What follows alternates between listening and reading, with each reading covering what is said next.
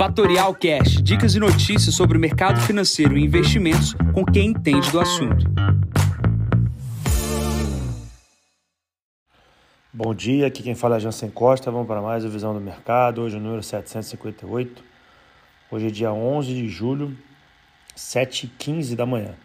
IPCA no foco da agenda local, enquanto exterior segue à espera do CPI americano. Começando aqui pela parte da China, a gente está vendo a parte de real estate lá é, se mexendo em função de que dados mais fracos da economia chinesa reforçam ali um, uma necessidade e a busca por parte dos investidores de uma nova novo impulsionamento do governo chinês para aumento do consumo e do aumento uh, do crescimento uh, através desse, desse setor. Tá? Os dados que vieram da China aqui na parte da manhã reforçam é, que a necessidade de estímulos ela é necessária é, e por questões de inflação baixa e também por questões é, desse crescimento menor do que aquilo que o governo precisa e espera, é, o mercado olha pelo lado positivo essa necessidade de estímulos. Tá? Então, aqui na parte da manhã, a gente tem o minério de ferro subindo ligeiramente, é, mais próximo da estabilidade em Dalian, operando ali a 807 yuans, equivalente a 112 dólares a tonelada uh, do minério de ferro. Plano para a Europa, a gente teve aqui na parte da manhã a divulgação da inflação uh, na Alemanha. Né? Esse dado ele vem em linha aí com as expectativas.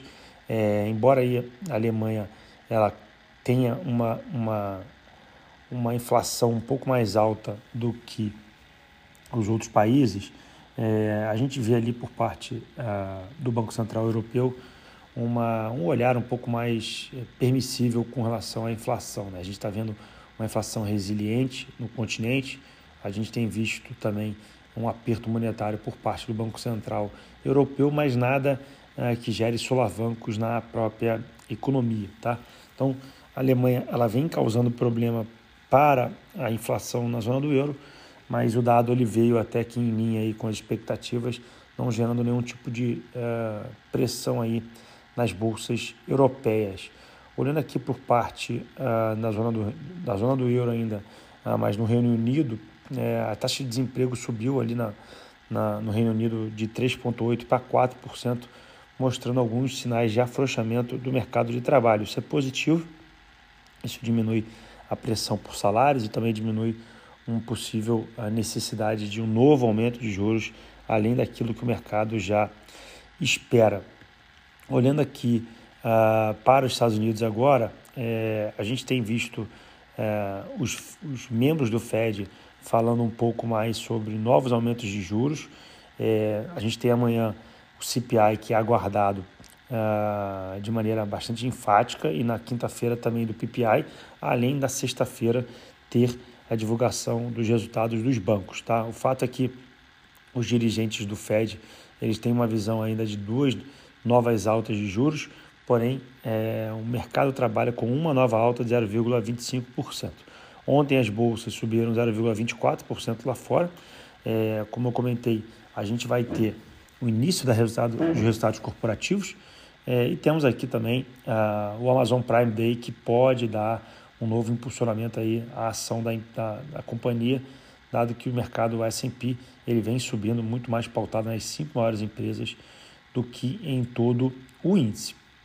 A gente tem visto também ah, por parte dos Estados Unidos esse novos aumentos têm retirado o fluxo aqui da nossa bolsa ah, brasileira, novos aumentos de juros. Né? Os estrangeiros aqui no Brasil vêm diminuindo a alocação de capital, o fluxo ela, é, ela, é, ela chama atenção, porém ainda não há uma retirada, né? na verdade é uma, uma menor entrada de fluxo estrangeiro nesse momento. Né? Então, aqui nos, nos Estados Unidos, a gente vê esse final de ciclo, essa, esse final de alta de ciclo, com uma questão bastante positiva. Isso pode abrir novos fluxos aqui para a Bolsa Brasileira, mas se a gente tiver uma mudança nesse cenário, ela pode ser bastante ruim aqui para a gente, porque não, não, não há uma possibilidade clara dos Estados Unidos continuar subindo juros e a gente ter uma, uma sequência de corte de juros aqui no Brasil de maneira mais expressiva. Então, aqueles que estão aí posicionados pós-fixados podem se dar bem no curto prazo, dado que o governo brasileiro pode ter uma, uma queda dos juros bastante lenta em função desse mercado internacional.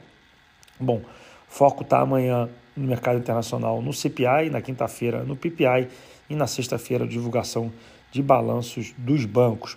Olhando aqui um pouco para o Brasil, hoje tem a nossa divulgação do nosso IPCA. Esse IPCA vai mexer ali com nossas curvas de juros. Ontem a curva de juros no Brasil fechou positiva, muitos gringos fechando posição vendida nos contratos. É, isso também mexeu com o dólar ontem, trazendo o dólar para um patamar muito mais próximo ali de cinco reais. É, e ontem, para completar aqui o fluxo, é, a gente teve uma bolsa ontem com um volume bastante abaixo das expectativas. É o que a gente tem de fato é que não há ainda uma entrada de fluxo nas, nas casas, né, nas gestoras, tanto de multimercado tanto quanto de ações, e, e obviamente, é, não saindo, não entrando gringo, dificilmente a bolsa consegue atingir novos patamares. Tá? É, bom, aqui olhando um pouco para o Brasil, também a gente teve movimentação, tem movimentação uh, de notícias de companhia, né? um grande destaque de ontem foi Copel. Copel aprovou aí, através da sua assembleia, a reforma do seu estatuto social. Agora a Copel está praticamente livre para sua privatização. A mudança do estatuto permite que a empresa se torne uma empresa de capital diverso, né? não, que não haja um acionista controlador.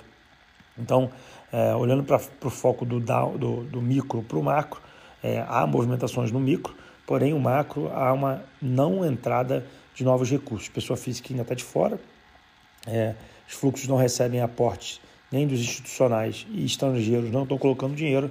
Então, basicamente, a gente tem meio que um platô da Bolsa Brasileira aguardando novas movimentações.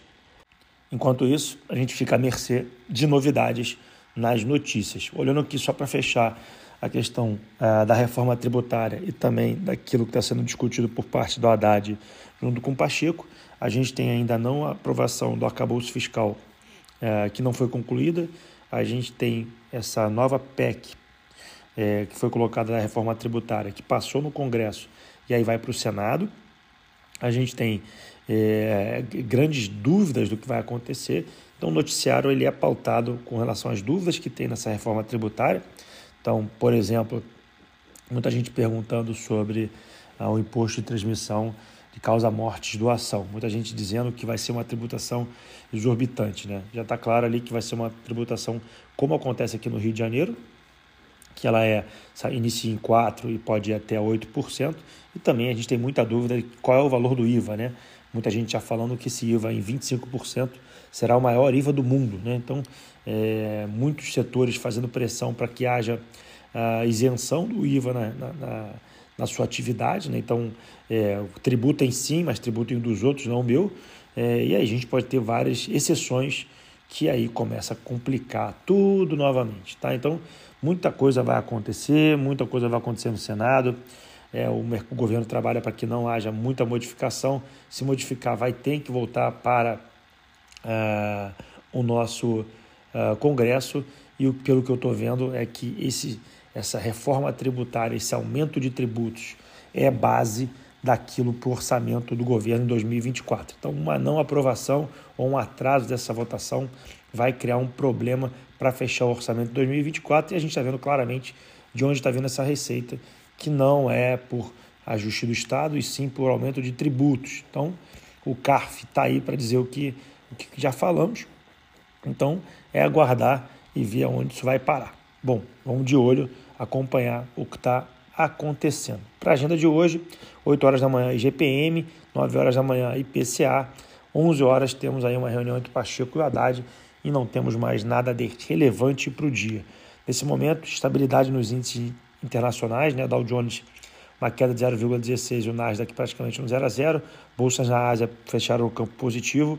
Europa praticamente no 0 a 0 commodities estáveis, 77 dólares e 84 barril do tipo Brent, e o Bitcoin estabilizado na, na casa de 30.485 dólares, caindo 0,64%. Bom, eu fico por aqui, desejo a todos uma ótima terça-feira, enquanto vocês na quarta para mais um podcast. Bom dia a todos, ótimos negócios. Tchau, tchau. E esse foi mais um Fatorial Cash. Para mais novidades e dicas sobre o mercado financeiro e investimentos, siga Fatorial no Instagram, @fatorialinvest. Para conteúdos exclusivos, entre no nosso Telegram, Fatorial News Informa. Para saber mais sobre a Fatorial, visite o nosso site fatorialinvest.com.br.